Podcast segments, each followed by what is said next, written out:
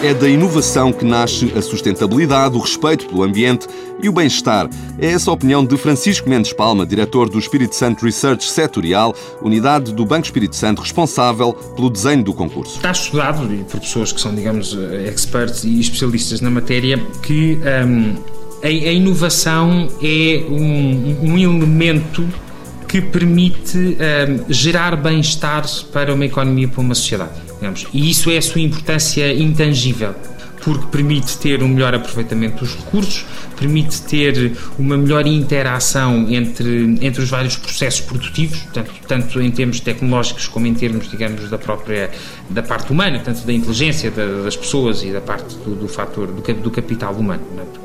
E é aquilo que permite que as economias deem um salto qualitativo e, consequentemente, a sociedade dê um salto qualitativo. É por isso que a inovação é relevante em vários, em vários níveis. Tanto inovações do produto como inovações do processo. Que é, nós, o resultado pode ser o mesmo tipo de produto, mas o processo pelo qual nós lá chegamos é ele inovador.